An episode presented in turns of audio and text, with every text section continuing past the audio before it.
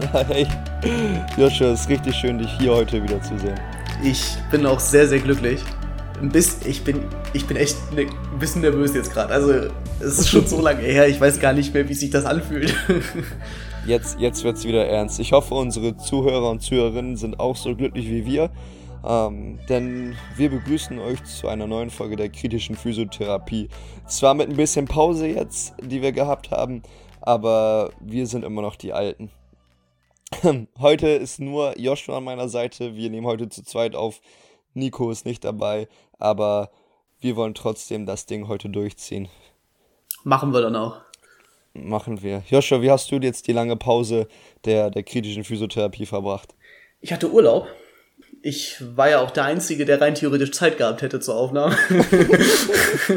also das will ich jetzt den Zuhörern nicht vorenthalten. Ähm, äh, genau, nee, ich äh, war äh, im Urlaub, ich bin weggefahren ähm, und es war, war schön erholsam, einfach neben der Arbeit. Dann habe ich jetzt eine Fortbildung gemacht im letzten Urlaubswochenende, ähm, ähm, habe den angefangen mit dem Sportphysiotherapeuten äh, der Fortbildung, bin, mein Kopf ist voll mit Sachen, die irgendwie eigentlich auch wieder raus wollen und es ist immer ein super schönes Gefühl, äh, aus, von so einer Fortbildung zu kommen, weil man ja, sich fühlt, als ob man irgendwie um 300 Prozent ähm, schlauer äh, geworden ist. Ähm, ist wahrscheinlich nicht der Fall. aber, aber ja, nee, und das, äh, ja, das, deswegen, ich bin glücklich, bin ein bisschen kaputt jetzt auch von den drei Tagen Fortbildung, aber das gehört dazu und das nimmt man auch in Kauf dafür. Und dir, Erik? Ja, vor, ja äh, Fortbildung hatte ich auch, aber in manuelle Therapie, das zweite Modul. Und äh, ja, über ähm, Fortbildung ist man immer sehr schön, weil wenn man, ich glaube, als Physiotherapie ist das so eine Essenz, dass man immer weiter lernt und umso glücklicher ist das, wenn man diese Fortbildung bestreiten darf. Und ja, ansonsten viel gearbeitet, viel Sport gemacht, Basketball gespielt. Da bin ich gerade mittendrin. Die Saison hat gerade angefangen und das ist umso schöner, dass wir jetzt wieder Zeit gefunden haben, in unseren beiden sehr busy Schedulen dass wir da trotzdem aufnehmen können. Und was muss man, was man dazu sagen muss, wir haben uns beide nochmal mit unserem Podcast auseinandergesetzt, haben uns ein bisschen Gedanken gemacht, was ihr als Zuhörer noch erwarten, was, was wir euch als Zuhörer noch geben, geben können. Und äh, wir haben ein, zwei Ideen gehabt, oder wir haben ein, zwei Ideen, worauf ihr euch in der Zukunft freuen könnt. Genau. Gar nicht zu viel verraten hier, ne? nee, nee, nee, nee, nee, nee. Genau, wenn ihr dann frühzeitig, frühzeitig informiert werden wollt, dann müsst ihr uns natürlich auf Instagram folgen, ne? Da laden wir natürlich solche heißen Informationen immer hoch. Genau, namensgleicher äh, Instagram-Account zu dem Podcast.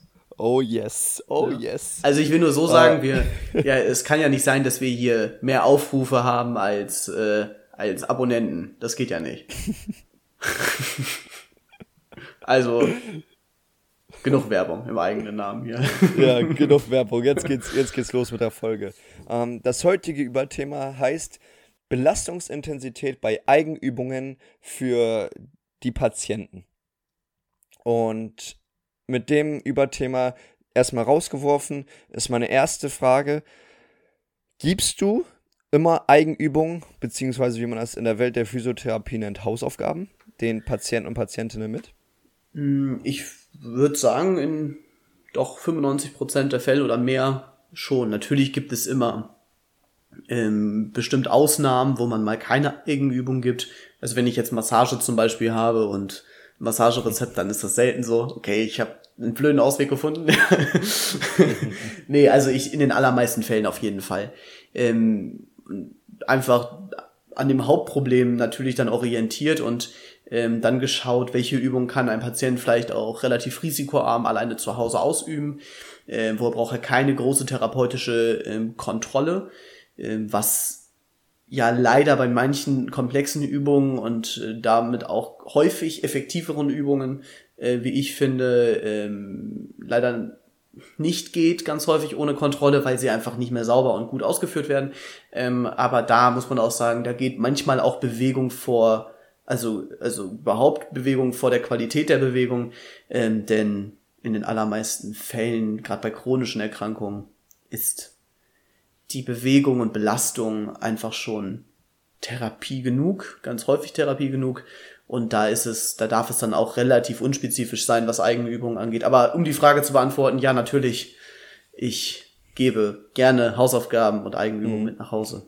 Ja, da, also du, du, du sprichst richtig, was richtig Schönes schon an. Eigenübungen und Hausaufgaben können so individuell sein. Also Eigenübung heißt nicht, dass du da eine Übung hast wie Kniebeuge zum Beispiel. Du könntest auch die Eigenübung oder Hausaufgaben machen. Du musst jetzt ähm, heute am Tag eine halbe Stunde spazieren gehen. Oder wenn du Sachen des täglichen Lebens machst, sollst du die linke Hand benutzen. Ähm, oder halt so simple Sachen wie Kniebeugen, kann das auch sein. Also die Eigenübungen, die wir als, als Therapeuten und Therapeutinnen mitgeben, können ja wirklich alles umfassen. Ja, genau. Das ist äh, im Prinzip dann, sobald du Alltag mit reinnimmst, nennen wir das ja funktionelles Training. Ne? Also du trainierst genau. eine Funktion und ähm, das darf sowas wie bei mir jetzt, ich wohne ja in der Nähe hier vom Strand und wenn ein Patient, wenn jetzt Sommer ist, schönes Wetter ist und wie auch immer, der jetzt ein, meinetwegen Sprunggelenksproblem hat und Fußgewölbe und sowas, also einfach durch den Sand spazieren gehen als äh, blödes Beispiel, ähm, soll er einmal täglich machen, einmal den Strand rauf und runter dann hat er noch was Schönes äh, für die Bräune getan und gleichzeitig trainiert. und schon, ja, das, das muss nicht, wie du gerade sagtest, das muss nicht immer was super Komplexes sein ähm, und nicht immer eines dieser Übungen sein, die wir auf Instagram oder YouTube finden an ähm, perfekten Übungen für bestimmte Erkrankungen, sondern manchmal ist tatsächlich eine Übung einfach nur die Alltagsbelastung wieder erlernen, die man ähm, nicht mehr durchführt, vielleicht aufgrund der Erkrankung oder so. Ja. Mhm, ja, ich muss sagen, ich gebe auch sehr gerne ähm, Hausaufgaben bzw. Eigenübungen mit. Ähm, eine, eine Frage, die ich da jetzt auf Instagram und YouTube nochmal stellen möchte. Hast du jemanden schon mal ähm, empfohlen, sich da Übungen anzugucken auf sozialen Medien oder YouTube oder so? Nee. Äh, doch, doch, doch, doch, doch, einmal. Ähm, das war aber auch ein sehr, also es war so ein spezieller Fall von so einem äh, Breitensportler, der ähm, grundsätzlich einfach Probleme mit der Core-Stabilität hatte, ne? also grundsätzlich äh, Rumpfmuskulatur und so weiter einfach ähm, super schwach war und da habe ich dann irgendwann, also wir haben das als Problem analysiert und haben ähm, das Problem, also den Schmerz, den er da ähm, verspürt hat, ähm, auch weitestgehend behandeln können. Aber da geht es natürlich um weiterführendes Training und ich kann so einem Menschen natürlich einen Trainingsplan erstellen und dann mit dem zusammen durchgehen. Ähm, aber dadurch, dass es zeitmäßig natürlich in so einer 20-Minuten-Therapie manchmal schwer ist, ähm, habe ich mit ihm das so abgemacht und weil er halt, muss auch sagen, sehr gutes Gefühl für den Körper hat, ne, und auch ein, ähm, er ist jetzt zwar Breitensportler, ähm, aber wirklich schon sehr ambitionierter Breitensportler ist und dementsprechend ich sehr viel Vertrauen in ihn ähm, gesetzt habe und äh, da ihm dann was empfohlen habe, was er sich angucken kann, äh, wo er sich mal äh, durchklicken kann, wo ich empfinde, finde, dass das die richtigen Übungen für ihn sein können. Und das macht er dann, denke ich jetzt auch, weil bisher habe ich ihn noch nicht gesehen wieder. Ähm, ja, schön, das ist immer schön. genau. Aber ähm, sonst muss ich, bin ich ganz ehrlich, bin ich relativ vorsichtig damit, weil es eine sehr, sehr große Bandbreite von Übungen gibt und ich viele davon sind wahrscheinlich auch im richtigen in der richtigen Geschichte gut, wenn man sie richtig einsetzt. Aber ähm, ja, da äh, einfach zu sagen, geh mal auf Instagram oder YouTube und guck und klick dich da durch, was es da so gibt. Ähm, ja, das ist mir häufig ein bisschen zu unspezifisch einfach. Ja, nee, nee, also das, so wie du das gerade dargestellt hast, so würde ich das auch niemandem empfehlen, dass du, ja, geh mal da gucken und ähm, lass die sozialen Medien mein, meine Arbeit machen. Das, das nicht. Aber genau, erstmal, man guckt natürlich, wie der Patient, wie der Patientin kooperativ ist, wie viel die schon vom Fitness, vom Sport, von der Gesundheit verstehen und dementsprechend passt man ja die Übung an. Also manche komplexere Übungen gibst du eher nicht mit, wenn du denkst, nee, dafür ist dieser Mensch noch nicht bereit. Mhm. Aber ich habe das sogar mal gemacht, dass ich Übungen über YouTube empfohlen habe. Einerseits muss ich da sagen, ich habe auch ein, zwei YouTube-Videos hochgeladen, deswegen wusste ich, was ich da in diesen YouTube-Videos mache und habe den Menschen das empfohlen. Ähm, andererseits habe ich dann auch mal gesagt, du such dir dann Übungen für, dein, für eine Kräftigung der Beine raus im Internet. Ähm, da sind genug Sachen im Internet. Und da sagt er mir, ja, aber da gibt es auch viele Sachen, die man falsch machen kann. Und da gibt es auch bestimmt sehr viel Humbug im Internet.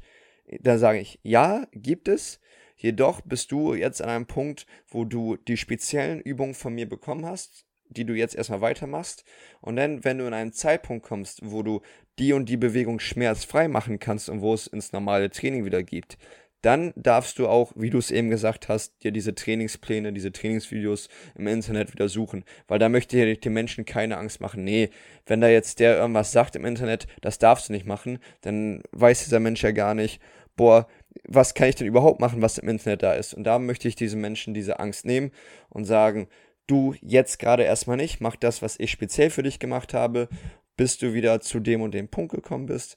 Und dann nimm dir da auch mal das YouTube-Video, sei da mal ein bisschen freier von dem, sei da nicht so eingeschränkt und mach dir da nicht so viel Gedanken, denn du bist, dein Körper ist robust, du kannst, denn dein Körper heilt aus und dein Körper wird auch stärker durch Training. 100 Prozent. Finde ich, es ist ja. dann in dem Moment natürlich auch ein, äh, ein Ansatz, der in Ordnung ist. Ne? das ist, ich glaube, das ist auch dann wieder ein bisschen Stil von der Behandlung. Ne? Also ähm, es gibt bestimmt ja. den einen oder anderen Therapeuten, der sagt, ey, auf YouTube, ich kenne da was, guck dir das mal genau an. Äh, und wenn man das Vertrauen in den Patienten hat, finde ich das auch eine vollkommen eine Sache, die in Ordnung ist. Ähm, ja. Ich, ja. ich, wie gesagt, ich hatte diesen Moment erst einmal jetzt, ne? Ähm, ich denke, das. Ich, ich bin mal gespannt, vor allen Dingen, wenn wir vielleicht mal in irgendwie in einigen Folgen ähm, nochmal drüber reden, über so ein ähnliches Thema, äh, da können wir vielleicht nochmal reflektieren, ob sich das von der Frequenz verändert, weil wir sind jetzt mhm. ja noch nicht so ewig lange im Beruf. Und ähm, ob wie, also wie die Häufigkeit ist, dass man sowas macht. Ich weiß jetzt nicht, du hast jetzt gesagt, dass das jetzt ein paar Mal schon gemacht, ne? Ja, hin und wieder, ja. Genau. Ähm, ja, würde ich gerne irgendwann, irgendwann mal gerne reflektieren nochmal drüber, glaube ich. Gerne. Ähm, könntest du, oder schätz mal ungefähr, wie viele Leute, denen du Übung mitgibst, wie viele davon machen die Übung? ähm Ich würde ich würd sagen, also, okay, ich glaube, das muss man ein bisschen unterteilen. Ich glaube, 20% machen diese Übungen richtig. Also intensiv, mhm. mit der, genau so, wie wir sie besprochen haben in der Therapie. Ich würde behaupten, mhm. dass so ungefähr ähm, ja, 50% die Übungen so lala machen, so mal mhm. ab und zu, gering, genau. zu geringe oder geringere Intensität ähm, als besprochen und ähm, auch nicht so häufig und so weiter und so fort. Ähm, und ich würde behaupten, die restlichen 30 Prozent, ich hoffe, ich habe mich jetzt nicht verrechnet. Alles ähm, richtig, ja. Die restlichen drei machen es nicht, würde ich mal behaupten. Mhm. Ja. ja. Aber das ist natürlich auch immer nur sehr, sehr vage, ne? Weil äh, wie will man das nachvollziehen? Also äh, man, man sieht das natürlich nur am Behandlungserfolg und ähm, dadurch, dass natürlich auch jeder Körper unterschiedlich heilt und wir auch manchmal mit Leuten Übungen machen und äh, trainieren, wo die Wirkung vielleicht erst in einigen Wochen eintritt, wo wir den vielleicht schon gar nicht mehr behandeln. Ähm, da ist natürlich dann auch die Frage, kann sein, dass er es gemacht hat und ich habe es einfach nur nicht mitbekommen oder andersrum. Das ist ähm, einfach möglich. Ne? Hundertprozentig. Und äh, ist, glaube ich, das sind, glaube ich, schöne Prozentzahlen, die du da sagst. Äh, ich glaube, da kommt es natürlich darauf an, wie, wie sehr du diese Hausaufgaben überbringst. Wenn du jedem oder wenn du einer Person anders die Hausaufgaben mitgibst, die Eigenübung mitgibst, dann ist das natürlich eine andere Art und Weise, wie du die zu Hause machst. Wenn du zum Schluss einmal eben sagst, ach übrigens, die Übung musst du noch machen, gegen, du machst die Übung in der Behandlung nochmal, du gehst die durch, du verbesserst die Person nochmal, vielleicht machst du sogar ein Bild oder ein Video von der Übung und gibst die dann der Person mit. Das ist natürlich nochmal eine andere Sache, wie du halt diese Prozentzahl beeinflussen kannst, aber trotzdem, wir wissen es am Ende des Tages nicht, wie viele Leute das machen, wie viele Leute die Eigenübung machen. Das können wir nicht hundertprozentig nachvollziehen. Ja, ich denke auch die Wichtigkeit der, der Trainingstherapie und der Übungstherapie äh, auch deutlich zu machen, dass es einen gewissen Anteil in der Behandlung hat, äh, zeigt dem Patienten einfach, dass es auch wichtig ist, das selbst durchzuführen. Also ein ganz häufiger Satz, den ich dann ähm, verwende, ist, das, was du zu Hause trainierst, können, müssen wir hier nicht trainieren. Das heißt, wir haben Zeit, spezifischer noch zu arbeiten. Ähm, und mhm.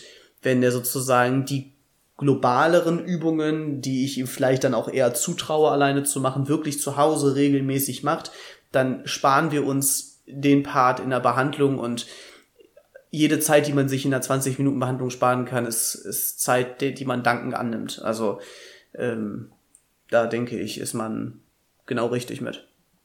Genau, schön, schön, dass du Trainingstherapie ansprichst, weil das wollte ich auch nochmal in dem Zusammenhang erzählen. Ich habe das sogar schon mal gemacht, dass ich eine ganze Trainingseinheit sozusagen in einer Behandlung gemacht habe.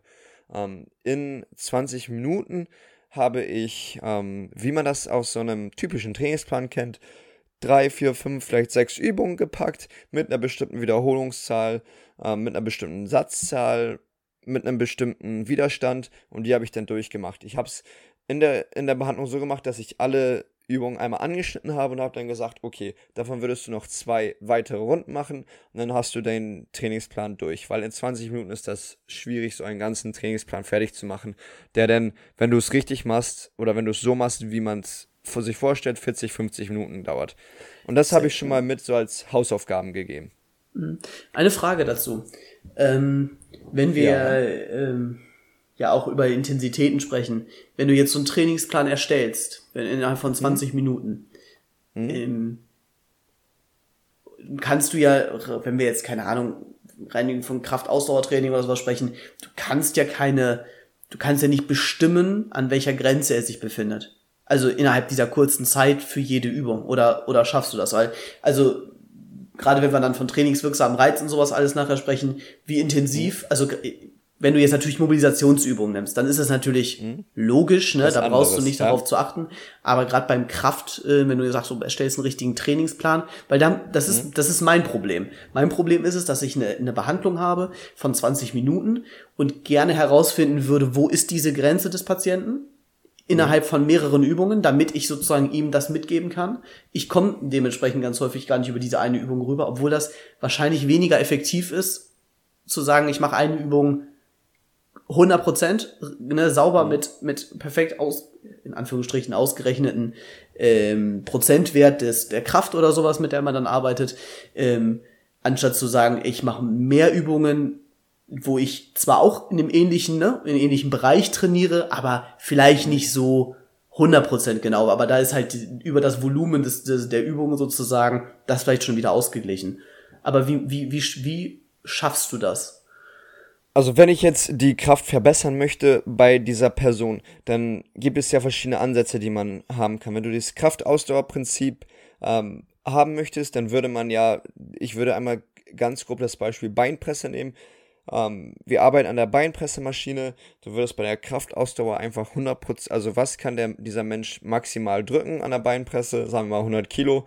Dann nimmst du da den Reiz ähm, 50% des Gewichts und dann muss er da 15 Mal mindestens wiederholen. Und äh, da man das in der Behandlung nicht machen kann und da diese Person vielleicht auch durch Schmerz eingeschränkt ist und diese 100 Kilo nicht drücken kann, da muss man halt sich andere Faktoren nehmen. Ich habe halt in meinem Hintergrund Alter, was sagt er mir, was sagt der Mensch mir, was er vorher gemacht hat, hat er Sport gemacht, hat er diese Übung schon mal gemacht, kennt er irgendwelche Werte und wie sind es bei den anderen Übungen, falls du schon welche gemacht hast. Das sind die Werte, die ich mir nehme, um mir ein grobes Bild davon zu machen. Jedoch ist das alles nur eine Annahme. Also ich kann nie zu hundertprozentig sagen, das wird dieser trainingswirksamste Reiz geben.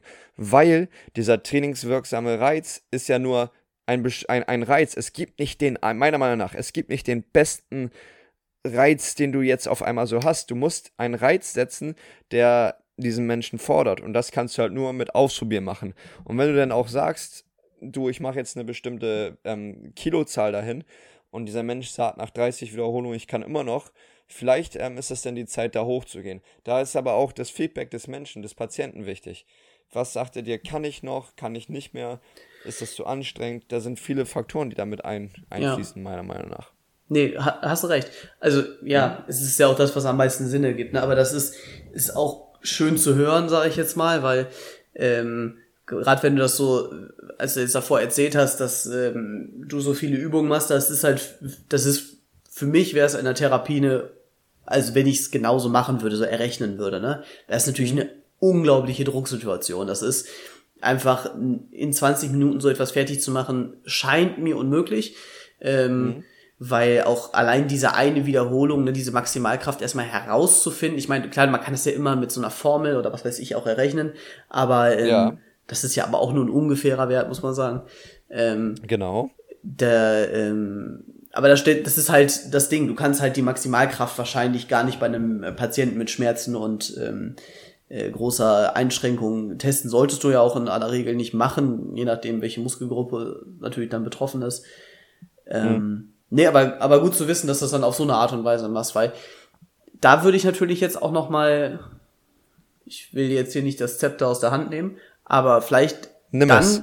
den Bogen zur, zum trainingswirksamen Reiz noch mal schlagen. Also, mhm. wie stellst du sicher, dass du mit deiner Belastungsintensität wirklich so intensiv arbeitest dann über diese, wenn er jetzt ein Eigentraining macht, wie stellst du das sicher, dass er, wenn er, wenn er nach seinem, äh, nach seinem, weiß ich, drei, vier Tagen zwischen deinen Behandlungen wiederkommt, auch wirklich diesen trainingswirksamen Reiz hatte. Also sprich auch mit, ähm, dass es ihm besser, also dass es die Übungen, die er dann gemacht hat, auch wirklich was gebracht haben.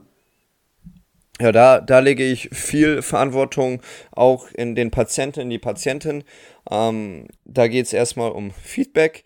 Wie waren die Übungen? Wie konnte diese Person die ausführen? Ähm, und nehmen wir mal an, das sind jetzt ähm, kurzfristige Anpassungen. Dann frage ich, wie war das Gefühl danach? Muskelkater, etc., etc. Ähm, dann frage ich danach, ähm, hast du ähm, eine am Tag danach hast du dich denn funktions oder nicht am Tag danach, hast du dich nach den Übungen funktionsunfähiger gefühlt, weil bei einem Hypertrophie-Prinzip oder ein, ähm, ein trainingswirksamen Reiz ist es ja so, dass im Anschluss ist die Muskulatur nicht mehr so funktionsfähig, wie sie vorher war.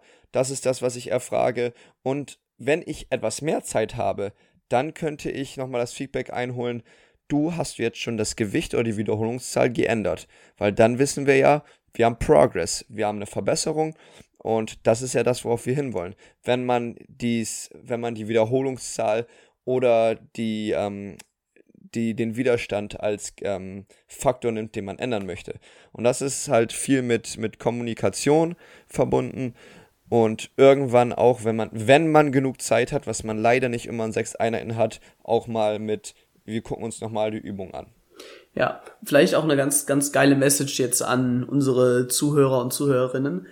Ähm, denn es ist, es ist einfach unglaublich wichtig, diesen Progress, den Erik gerade beschrieben hat, einfach auch zu kontrollieren auf eine gewisse Art und Weise, weil es bringt nichts in Therapiesitzung 1 irgendwelche Übungen zu verteilen und meinetwegen, man hat jetzt seine zwei, drei Rezepte und man hat in der Zeit schön seine Therapien die ganze Zeit gemacht ähm, vielleicht auch dann eher passivlastig therapiert, weil der Patient aktiv ja viel arbeitet ähm, oder oder. Und hat aber und, und kontrolliert vielleicht in Behandlung 18 dann bei Rezept 3 ähm, dann nochmal, ah, was für Eigenübungen hat er eigentlich gemacht, dann ist es natürlich totaler Quatsch, weil über die ganze Wochenzahl wird dieser Patient, wenn er seine Übungen wirklich konsequent gut äh, durchgeführt hat, wie besprochen dann, natürlich einen schon, also weitaus mehr können, als er an Behandlung 1 ähm, sozusagen noch als, weil da war er ja sozusagen an seinem schlechtesten Punkt, rein theoretisch. Und erst dann von diesem Punkt aus natürlich dann über den, wie du es beschrieben hast, gerade über die Superkompensation, das dauert natürlich dann alles ein bisschen, aber im Prinzip hat er so viele Regenerationsphasen dann schon durchgemacht äh, in der, innerhalb von diesen 18 Behandlungen, dass er eigentlich weitaus besser sein müsste. Also ich denke, ganz wichtig nochmal als Message, Message nach da draußen, äh, kontrolliert sowas immer, passt immer Trainingspläne an, ähm, denn nur so, nur so funktioniert Fortschritt dann in der äh, Bewegung, weil sonst arbeiten wir uns, also bewegen wir uns nur auf der Stelle oder im schlimmsten Fall, beim Fall dann jetzt von irgendwelchen Sachen wie Übertraining und sowas alles, geht es sogar wieder runter, ne? Oder ja. Zurück, ja, genau. genau. Äh, ja, also genau, geile Message. Und wir haben aber als Physiotherapeuten aber auch noch eine andere Möglichkeit. Es muss ja nicht um diese Funktion, um, um diese Kraftverbesserung oder Wiederholungsverbesserung sein. Das habe ich mir, da, da bin ich mal sehr gespannt, ob du das auch in deine Behandlung einfließen lässt. Und zwar könntest du ja auch aktive Übungen machen, bei der zum Beispiel Schmerzen auftauchen. Und dann kannst du durch eine Variation der Bewegung, wo Schmerzen auftauchen, ja gucken, das ist die Übung, die ich mache. Hier habe ich einen kleinen Schmerz, der noch dabei ist. Und der, der Faktor, der sich verändert, ist der Schmerz bei der Übung. Da geht es nicht um den trainingswirksamen Reiz im Sinne von, du bist stärker oder kannst mehr Wiederholung machen, sondern du machst diese gleiche Bewegung mit weniger ähm, Schmerzen. sowas ist natürlich gebaut auf andere Übungen, die noch da mitgemacht werden, Lifestyle-Changes und andere Übungen. Ja, jetzt habe ich mich wiederholt, schön. Ähm, aber wenn du diese Bewegung machst und hast Schmerzen dabei und diese Bewegung sollst du weitermachen und die Schmerzen werden dabei weniger. Das ist ja auch ein, eine Art und Weise, wie man ein Training gestalten kann. Mit natürlich, wie ich gerade gesagt habe, ein, zwei anderen Sachen, die dabei gemacht werden müssen. Und das müssen ja auch spezielle Übungen sein. Ja, ich weiß jetzt leider nicht genau, was du meinst für Übungen genau. Also redest du jetzt im Prinzip zum Beispiel von Beweglichkeitsübungen, welche dann einen Schmerz, ein Schmerz sozusagen ausgelöst werden würde normalerweise durch und oder was meinst du? Ja, genau. Also beispielsweise, ähm, du hast Schmerz in der Schulter, wenn du deine Hand über deinen Kopf hebst. Ja? Und dann machst du eine Übung, wo du eine leicht veränderte Bewegung ähm, mit deiner Hand über deinen Kopf machst, die nicht äh, genau der gleichen Bewegung ist, die den meisten Schmerz verursacht und hast dann da einen Schmerz von anfangs 5 bei der Bewegung, dann machst du ähm, vor das nächste Mal, bevor du diese Übung machst, machst du ein, zwei bestimmte Mobilisationsübungen und ähm, veränderst zum Beispiel die ein, eine, eine Komponente der Bewegung. Und dann guckst du, wie viel Schmerzen habe ich jetzt da bei dieser Übung. Und das ist ja auch eine Art und Weise, wie man einen gewissen Progress haben kann, dass man anstatt die Kraftverbesserung zu nehmen bei den Übungen, nimmt man die Schmerzverbesserung bei den Übungen. Dann guckt man, wie sich das über Wochen verhält, dass dieser Faktor 5, der anfangs bei den Schmerzen war, nach zwei, drei Wochen nur noch bei drei oder zwei ist. Hundertprozentig. Also mache ich sehr gerne. Ähm, vor allen Dingen dieses, ähm, was du gerade gesagt hast, diese Basisübung, also nenne ich das immer, dass ich immer mhm. so ein, zwei Übungen mache, die immer gemacht werden sollen, bevor sozusagen sowas mobilisiert wird oder äh, wir mhm. sozusagen mhm. in die Schmerzrichtung gehen die, die muss ich mir dann erst erarbeiten. Also die teste ich dann aus während einer Behandlung ganz häufig, ne, dass mhm. wir einfach gucken, okay, was tut dem Gelenk gut, was nimmt Schmerz und das machen wir vorher. Und dann natürlich mhm. gucken, wie gestalte ich das aktiv ganz am besten sogar, dass er es selber machen kann. Ähm, oder ja. passiv, was er vielleicht auch selber machen kann, mit seiner anderen Hand, jetzt im Fall Schulter zum Beispiel. Ähm, ja, genau. Und dann hundertprozentig. Dann vielleicht Gelenkstellung ein bisschen gerade beim Schultergelenk zum Beispiel, Impingement, wenn du so ein bisschen in die Außenrotation gehst beim Arm, einfach um äh, den, den Humerus Kopf so ein bisschen in eine schönere Ausgangsposition zu bringen, also eine, was heißt schönere, aber in eine Ausgangsposition zu bringen, wo es halt einfach der Schulter ein bisschen leichter fällt, äh, hier Elevation oder Antiversion zu machen. Und dann äh, mache ich das hundertprozentig. Und ich habe jetzt auch gehört von ein, zwei Studien neulich, dass es auch auch im Training nicht darum geht, dass du immer komplett schmerzfrei bist. Also natürlich solltest du weitestgehend schmerzfrei sein, hundertprozentig. Also bitte mhm. trainiert auch gerade nachher bei Rückenpatienten, das ist ganz, wirklich ganz, ganz wichtig, wenn ihr ausstrahlende Schmerzen oder wenn die Patienten ausstrahlende Schmerzen unter einer Übung bekommen, da müsst ihr echt vorsichtig mit sein, ne? Aber grundsätzlich ein kleiner Schmerz oder ein ganz, ganz, wirklich ganz, ganz leichter Schmerz während einer Übung ist erstmal nichts Verbotenes. Denn das hat jetzt irgendwie aktuelle Studienlage gezeigt, dass ähm, das wohl keinen Unterschied auf den Regenerationsprozess nachher hat oder so. Ja, bin ich voll bei dir.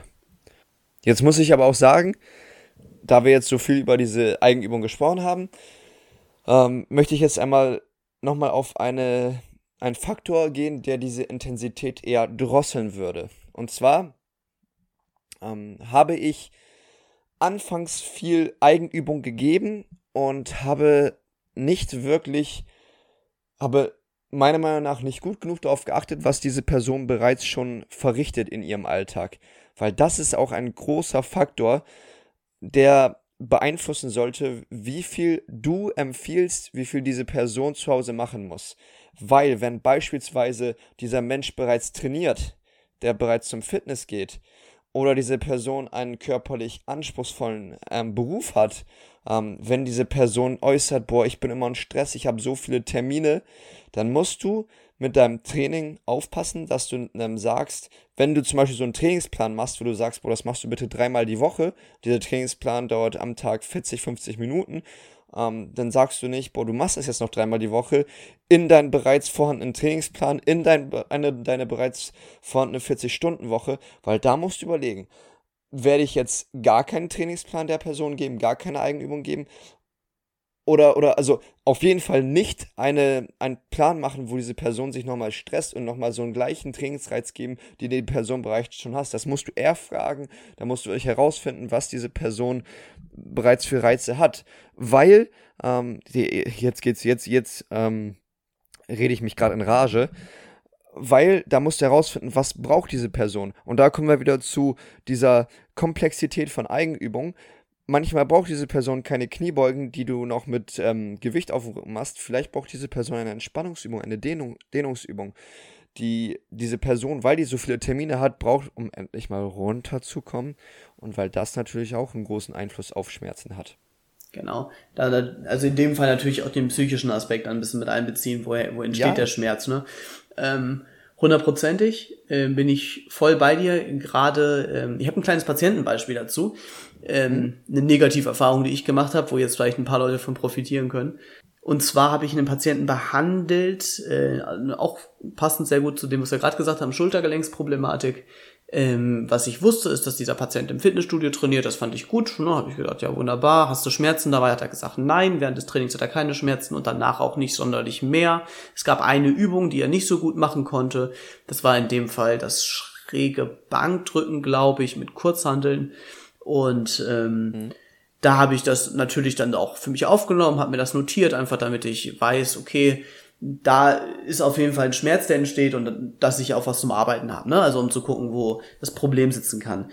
Und ähm, ich habe ihm dann auch Übungen mitgegeben und den großen Fehler, den ich gemacht habe, ich habe mir nicht die Übungen zeigen lassen oder erzählen lassen, welche er im Fitnessstudio macht. Und ähm, was dann passiert ist, ich habe ihm Übungen mitgegeben, die natürlich anders aussahen als die, die er im Fitnessstudio gemacht hat, aber genau den gleichen, glaube ich, gleich, gleiche Ziel hatten und genau das gleichen Reiz erzeugt haben. Das heißt, er hat im Prinzip, was er gemacht hat, also ich habe ihm eigentlich keine Qualität gegeben, sondern ich habe ihm sogar welche genommen, dadurch, dass ich in seinen Regenerationsprozess nach seinem Fitnessstudio-Training eingegriffen habe, indem ich ihm nochmal einen Tag später die gleiche Übung sozusagen mit, also hat er dann gemacht und dementsprechend habe ich ihn nur te tendenziell eher schlechter gemacht als besser gemacht. Ich muss sagen, zum Glück ist es mir relativ schnell aufgefallen und ähm, dementsprechend habe ich dann mir das den Trainingsplan mitgeben lassen. Also er hat ihn mitgebracht. Das war aus so einem Fitnessstudio, wo die das alles noch auf Papier schreiben und sowas. Das war ganz von Vorteil. Ähm, und dann sind wir den Trainingsplan zusammen durchgegangen, haben vielleicht auch nochmal ein, zwei Sachen da geändert mhm. und zusätzlich dann dazu ein, ähm, ein, ein Trainingsprogramm, was einfach dann an seinem Problem ansetzt, noch zusätzlich gemacht und dann natürlich auf die Zeiten geachtet, so wie du das gerade schon eigentlich gesagt hast, ähm, dass man da einfach guckt, dass man nicht, äh, ähm, also nicht in ein Übertraining gerät oder sowas, ne? Und ähm, auch wirklich die Regenerationszeiten einhält und ähm, dem Patienten auch zwischen seinen Trainingseinheiten ähm, seine nötige Ruhe gibt. Genau. Genau, weil, weil das ist, was das ist diese Message hier. Wir können nicht einfach nur Eigenübungen geben, um der Übung, Übungswillen. Ähm, wir müssen bei den Eigenübungen darauf achten, was ist bei dem Menschen jetzt zu Hause los, ähm, wie du wie, wie du es gerade gesagt hast, was für Trainingsplan hat der Mensch? Und ähm, ja, Psyche, ähm, hat der Mensch schon mal trainiert? Wann Uhrzeit des Trainings sogar zum Beispiel, morgens oder abends oder in Relation zum Schmerz, das sind alles Faktoren, die am besten bei der Gestaltung der Eigenübung mit da einfließen sollen. Und äh, genau, das ist schon mal die erste große Message. Und die zweite große Message ist, nur weil der Mensch sagt, er trainiert bereits, und die Übungen, bei, die, bei den Übungen geht es ihm nicht so gut oder ihr nicht so gut, heißt es nicht, dass man sofort diesen Trainingsplan, die Eigenübung rausschmeißen soll und gar keine mehr geben soll, sondern man sollte die Belastung ändern oder die Eigenübung ändern oder drosseln. Wenn ihr vorher akribisch diesen Plan durchgearbeitet habt und dann auf einmal das so ist, nee, ähm, das äh, gestaltet sich zu schwer oder ich habe ein bisschen Schmerzen bei den Übungen, und ihr, aber du als Therapeut oder Therapeutin weißt, das sind die richtigen Übungen, dann geht es nicht darum, die Übung ganz rauszuschmeißen, sondern so zu variieren oder zu drosseln, dass man immer noch einen ähnlichen bzw. gleichen Effekt hat. Und da denke ich, das ist, ähm, das ist ein Prozess, diese Intensität herauszufinden und halt auch immer wieder anzupassen, wie du es vorhin gesagt hast, mit ähm, hören, was sagt der Mensch, Tracking, wie, wie, was für Erfolge werden gefeiert, wie verbessert sich dieser Mensch und ähm, das halt auch aufzuschreiben. Das ist so die Message, die, die da rausgebracht werden soll. Genau, eine Sache, die ich gerne noch dazu sagen würde, weil ähm, du auch gerade gesagt hast, mit, ähm, dass man Belastung anpassen muss und so weiter und auch vor allen Dingen dann drosseln muss, wenn das zum Beispiel Probleme macht, nicht die Übung unbedingt falsch ist. Mhm. Ähm, ich glaube, oder nee, ich glaube nicht, ich bin mir ziemlich sicher, dass ähm, die Belastung ganz häufig für den Patienten eine viel zu geringe ist unter mhm. den Übungen. Ähm, wir haben das Phänomen, oder ich habe das, erlebe das ja auch im Praxisalltag, und das will ich jetzt auch keinem Kollegen vorhalten oder so, weil das passiert. Ähm, die kriegen Übungen mit und dieses Training ist von, also das ist von vornherein, ist dieser Mensch, also der, der, da passiert gar nichts im Gewebe. Also der macht diese Bewegung fantastisch. Wir haben Bewegung geschaffen, aber gerade wenn wir von von einem äh, von einer Kraftintensität oder einer Kraftqualität sprechen, die wir durchführen möchten, also sprich Kraftausdauer, Hypertrophietraining oder was weiß ich, dann möchten wir eine, eine Veränderung im Gewebe. Und diese Veränderung geschieht nur, wenn dieser Mensch arbeitet. Also sprich, dieser Muskel muss wirklich arbeiten. Wenn ich jetzt ähm, im Prinzip, wenn jetzt auch in die MTT schaue oder sowas, ähm, wie häufig ziehen die den Kabelzug von oben nach unten teilweise und die unterhalten sich dabei, die machen das 20, 30, 40 Mal und äh, eigentlich sollen sie nur 15 Wiederholungen machen, haben sie aber vielleicht vergessen sogar. Das ist einfach, ähm, das reicht einfach nicht. Und das ist das, was wir jetzt, das ist jetzt ein bisschen vorgenommen von einer Sache vielleicht, das, was wir auch in der Fortbildung besprochen haben. Es ist, muss, der Reiz, der muss so hoch sein, dass du die Wiederholungsanzahl schaffst und dann ist Feierabend. Also natürlich solltest du rein theoretisch noch ein, zwei machen können, aber eine saubere Wiederholung durchführen bis zum Ende, da sollst du dann sein mit deiner Intensität, deine gewissen Pausenzeiten einhalten und dann nochmal das wiederholen. Und die allermeisten Leute arbeiten unter ihrem Belastungsniveau. Und da ist Bewegung natürlich was Schönes, aber wenn wir das Ziel haben, äh, einen, einen Kraftreiz zu setzen, dann sollen wir das auch bitte tun. Und ähm, da mit der Intensität und da darf man, da darf man auch mal, ich sage jetzt, man muss man nicht immer nur schüchtern sein, da kann man auch ein bisschen äh, fordern, was was nicht geht, das geht halt nicht, das ist das, das findet ihr dann früh genug heraus. Ähm, und ja. Aber da sagst du genau das Richtige und da sind wir beide und alle anderen Physiotherapeuten und Therapeutinnen in der Pflicht, das vorher zu kommunizieren. Wie, das wird jetzt hier anstrengend, ähm, das wird hier jetzt nicht so, dass ähm, sie hier jetzt nur auf der Bank liegen und sich entspannen können, wir ein, zwei Übungen machen. Nein, wir müssen wirklich auch an die Belastungsgrenze heran, damit wir wirklich eine Verbesserung schaffen können. Das muss als erstes kommuniziert werden und dann am besten auch noch kommunizieren, worauf achten wir bei den Übungen. Wenn du zum Beispiel sagst, du achtest dabei darauf, wenn die Übung, wenn du jetzt bei den Schmerzen bei der Bewegung bei 5 bist, oder nee, nehmen wir 5 ist mir jetzt ein bisschen zu hoch, sagen wir, du bist jetzt bei 3 bei den Schmerzen, dann soll es bei den Übungen nur auf dem Faktor 3 bleiben. Wenn es über diesen Faktor 3 geht, dass da Stopp ist. Aber dass genau das vorher kommuniziert wird, weil dann weiß die Person auch, worauf die achten kann und dann ist das nicht lockeres Bewegen, wo man dabei schnacken kann und sich nicht auf die Übung konzentrieren kann, sondern man hat da wirklich diesen Reiz, diesen trainingswirksamen Reiz, den wir geben wollen. Also im Prinzip könnt ihr euch das vielleicht merken, wenn euer Patient noch dauerhaft mit Jeanshose in die Behandlung kommen kann, dann habt ihr irgendwas falsch gemacht. Das ist, das ist ein, eine schöne, ein schöner Satz dazu. Mhm. Ja gut, Hast jetzt fängt aber nicht an, dass er irgendwas am kleinen Finger hat oder so, ne? Dann. ja, keine Diagnose durch die Hose. Kommen. War ja auch immer früher die Aussage. Hast du noch irgendwas zu, zu Eigenübungen, zu Hausaufgaben?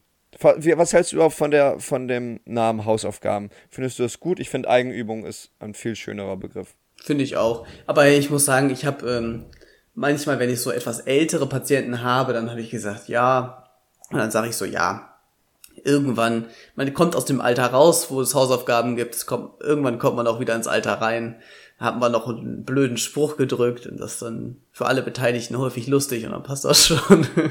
Ja, genau, da kannst du, kannst du ähm, den Mensch aber ja auch abholen und äh, dafür ist das ja perfekt. Aber wenn ich mich damit mit dir oder so unterhalte, dann sage ich gerne Eigenübungen, weil das ist ja auch, sind Übungen für die Gesundheit der, der Person und ich mal gebe ja keine Hausaufgaben auf, damit ich die danach nur damit ich gucken kann, wie gut die Person die mache, sondern wie gut es der Person danach geht. Das ist ja der Grundgedanke dahinter. Genau, es hebt das einfach auch auf ein anderes Level. Ne? Also eine Eigenübung ähm, ist, ist eine Übung, die ich für mich selbst tue und eine Hausaufgabe, äh, auch wie man es aus der Schule kennt, ist nichts, was man für sich selbst tut, sondern für jemand anderen. Ja, genau. Ja. Dann steht der Joshua da an der Praxis mit der, an, der, an der Tafel. Na, haben Sie Ihre Hausaufgaben gemacht? gibt heute ein Sternchen das Heftchen und so, ne? Ja. ja, schön. Das ist alles, was ich auf meiner Liste habe. Krass, das waren über 40 Minuten und das hat sich echt nach viel weniger angefühlt. Hat sich auch, ähm, also das Thema ging auch ganz gut von der Zunge, fand ich. Fand ich auch. Schön. Dann äh, hoffe ich, dass wir ähm, eine gute Message rausbringen können. Ich hoffe, die Zuhörer und Zuhörerinnen haben was mitgenommen ähm, aus der Folge. Und ähm, wir hoffen, wir können euch bald wieder hören oder ihr könnt uns bald wieder hören in der nächsten Folge der kritischen Physiotherapie. Vielen Dank. Bis zum nächsten Mal. Vielen Dank. Bis zum nächsten Mal. Tschüss. Ciao.